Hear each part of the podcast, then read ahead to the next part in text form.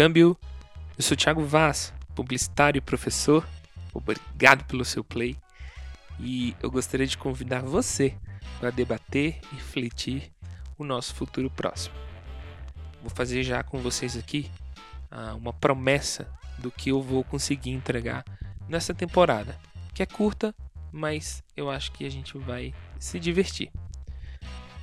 Nesse primeiro episódio, a gente vai falar de mudanças climáticas, no próximo, educação, depois, ansiedade e depressão, mobilidade e, por fim, amor.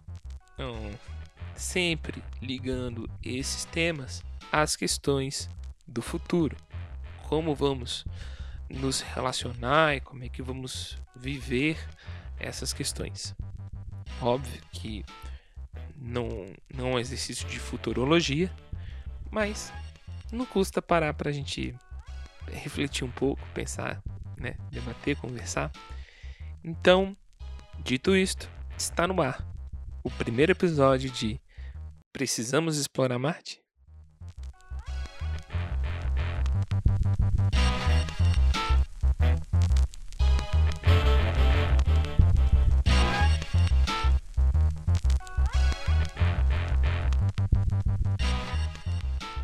Era uma vez, lá no começo, na segunda metade do século XX, onde aconteceu, onde começou a corrida espacial entre os Estados Unidos e a União Soviética e sinceramente é muito difícil a gente saber em que ponto da evolução tecnológica nós estaríamos se isso não tivesse ocorrido. Talvez eu não estivesse nem aqui falando com vocês por um podcast, por um, por uma, um espaço democrático como é a internet. Mas, agora, em pleno século XXI, me ocorre uma pergunta que dá origem ao nome do podcast, que é: precisamos explorar Marte?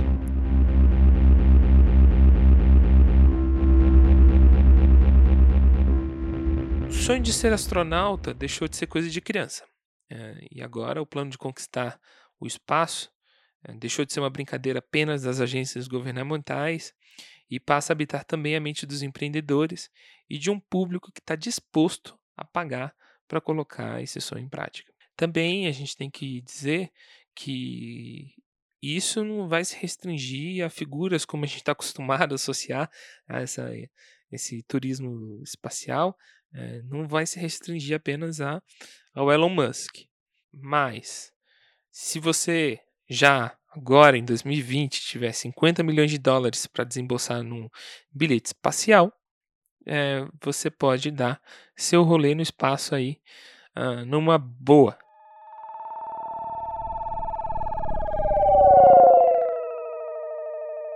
Ok, é uma cifra alta ainda, né? Mas uh, de, de fato isso vai ficando cada vez mais palpável. Aguardem. De acordo com um estudo da Morgan Stanley, que foi divulgado em 2019, é, até 2040, 2040, hum, não, não está longe, a receita desse tipo de segmento vai chegar na casa de 1,4 trilhão de dólares. Nada mal. Eu sou um dos maiores entusiastas da tecnologia, do espaço democrático, uh, virtual, né?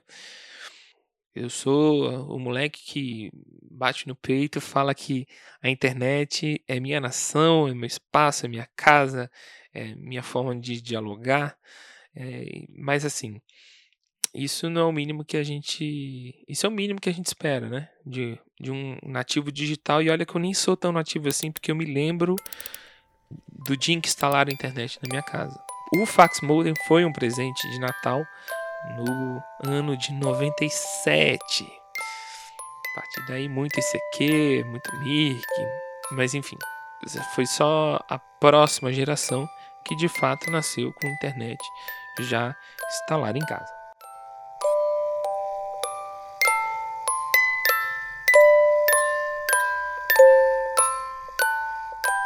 Viagem ao espaço, inteligência artificial, carros autônomos, são palavras e conceitos e ideias que mexem com o nosso fetichismo sobre o futuro. Mas penso de vez em quando a gente esquece é, que tudo isso são meios, são meios, não são fim. E aí, me, se vocês me permitem a analogia, é, a comparação, a tecnologia é o novo canto da sereia. O canto da sereia, no, na narrativa do Ulisses, é, eram a, a, aqueles seres místicos que cantavam, cantavam lindamente e eles iam sendo seduzidos até o barco bater na costa. E aí, fogo no parquinho. Bem, uh, mudando de pau pra cacete, a gente vive um, um outro extremo que é a falta de perspectiva nas questões ambientais. Sobre as queimadas na Califórnia, a Business Insider publicou que apagões podem ser o novo normal. Eu não preciso dizer nem o quão absurdo é a ideia de termos apagões como padrão em pleno século XXI. No início de outubro, a Comissão de Serviços Públicos da Califórnia reportou o corte de energia de cerca de 100 linhas de transmissão de energia, o que dá mais ou menos 4 mil quilômetros de cabos de energia eh, percorrendo o estado da Califórnia. Só nesse período aí, mais de um milhão de residentes foram afetados e as perdas chegaram a 2,5 bilhões de dólares. A Pacific Gas and Electric, que é a provedora de energia na região, informou que novos cortes vão acontecer.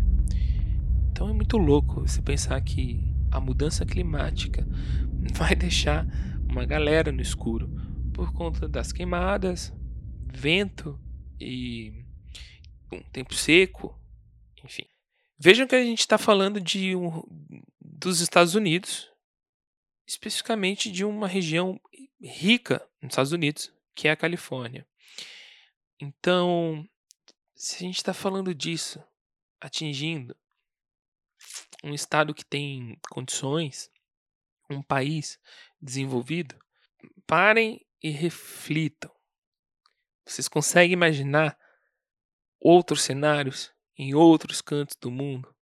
Então, eu acredito que a sobrevivência da nossa espécie não está apenas enquanto a gente vai investir em sustentabilidade, mas também na nossa mudança de comportamento. A gente tem que se planejar, porque senão a gente vai se matar. A gente não precisa esperar um novo meteoro chegar. É, nós mesmos somos o meteoro.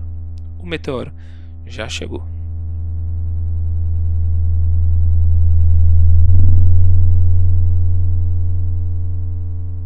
Mundo até então nos formou para usarmos nossas habilidades e competências em minúsculas caixas e não em vastos campos. O que eu quero dizer é que a gente se contenta em pensar de forma limitada. A gente se contenta a pensar no que nossas áreas de formação nos ensinaram, que a gente pensou, que a gente estudou lá na escola, na faculdade. A gente precisa começar a enxergar além, enxergar novas perspectivas, treinar o nosso olhar. Eu vou ser clichê. A nossa existência está na mão das próximas gerações. São as crianças do futuro. Enfim, esse clichê é, cada vez mais ele passa a fazer sentido. Inclusive porque dificilmente a gente encontra pessoas aí por aí como o Bill Gates, que é o fundador da Microsoft, para pensar questões de saúde, pobreza, meio ambiente, e isso com a lógica da formação original dele, que é a tecnologia. Então, ele não, não se limitou a pensar códigos de programação e a vender softwares é, no mercado. Ele, ok, que ele é, tem recursos, mas eu acho que ele vai além dos recursos, eu acho que ele é uma pessoa obstinada, estudiosa, inteligente e que vê nos recursos uma possibilidade de mudar questões como as questões climáticas. Né? Fica aí de dica, inclusive, a série do Netflix, da Netflix chamada Código Bill Gates, em que cada episódio a gente aprende um pouco do de como o Bill Gates parou e dedicou seu tempo e seus recursos para tentar mudar um pouco o mundo, enfim. É, voltando à questão das gerações, né? A geração Y, X, Millennials, eles têm inúmeros defeitos. Eu tô no meio desse balaio e eu sei disso. Mas também a gente precisa admitir que tem uma galera que tem uma tremenda má vontade com jovens, com quem tá vindo. Parece uma bobagem e virou uma piada a história do hipster que recusa canudos no, no na, na lanchonete. Mas eu acho que não é uma bobagem, né? Convenhamos. Se você for no racional da questão, de fato a gente consome muito plástico. E a gente não é mais criança para ficar chupando canudo por aí.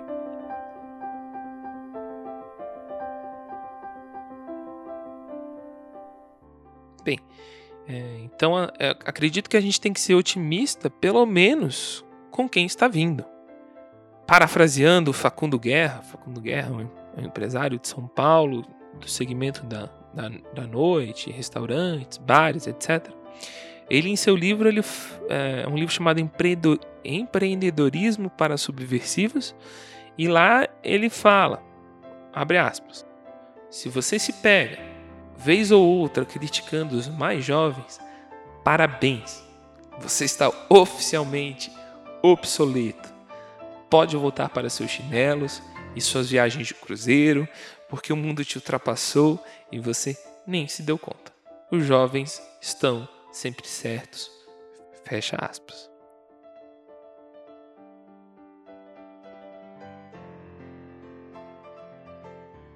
Os jovens estarem certos não significa que eles não têm defeitos. Os jovens estarem certos não significa que eles uh, são super maduros. Mas os jovens nessa geração e na geração, nas gerações passadas foram jovens que enxergaram uh, uma nova chance para o mundo, para as nossas relações.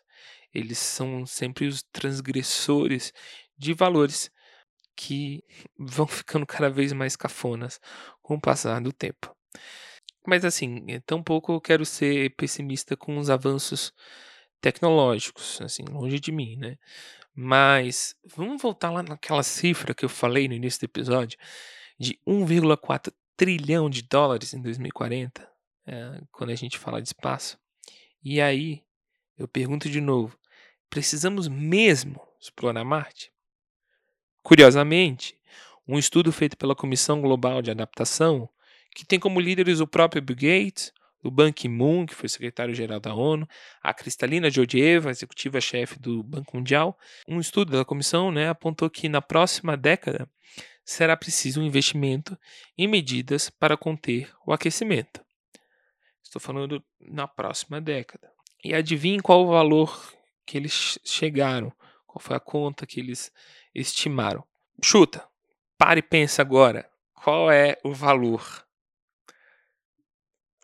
1,8 trilhão de dólares um pouco mais que os 1,4 trilhões, trilhão de dólares que teremos de receita com a exploração espacial.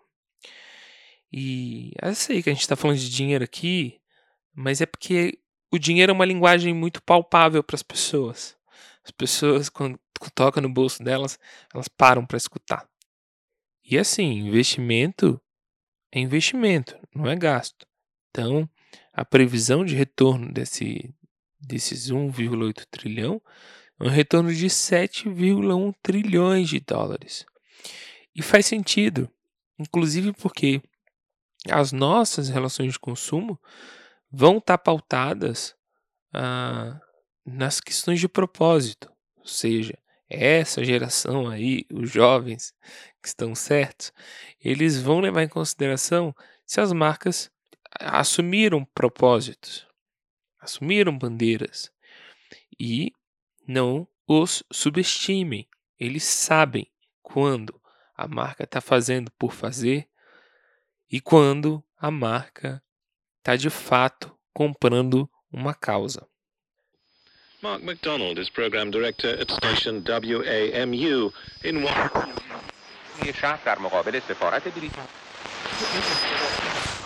about 20 people cooling. que sin embargo no se contemplan para infligir daños masivos porque los Claro que iremos ao planeta vermelho. Precisamos conhecê-lo, mas não podemos perder de vista o quanto precisamos resolver as nossas questões terráqueas antes de qualquer tipo de exploração em outro planeta. Um planeta que está com um rolezinho lá de boa e a gente vai chegar lá explorando, depois a gente devastar o planeta Terra. Então, assim, a gente tem que ir lá explorar Marte no bom sentido da palavra. Porque no mal a gente já está fazendo por aqui. E pelo que estamos vendo, não está dando muito certo.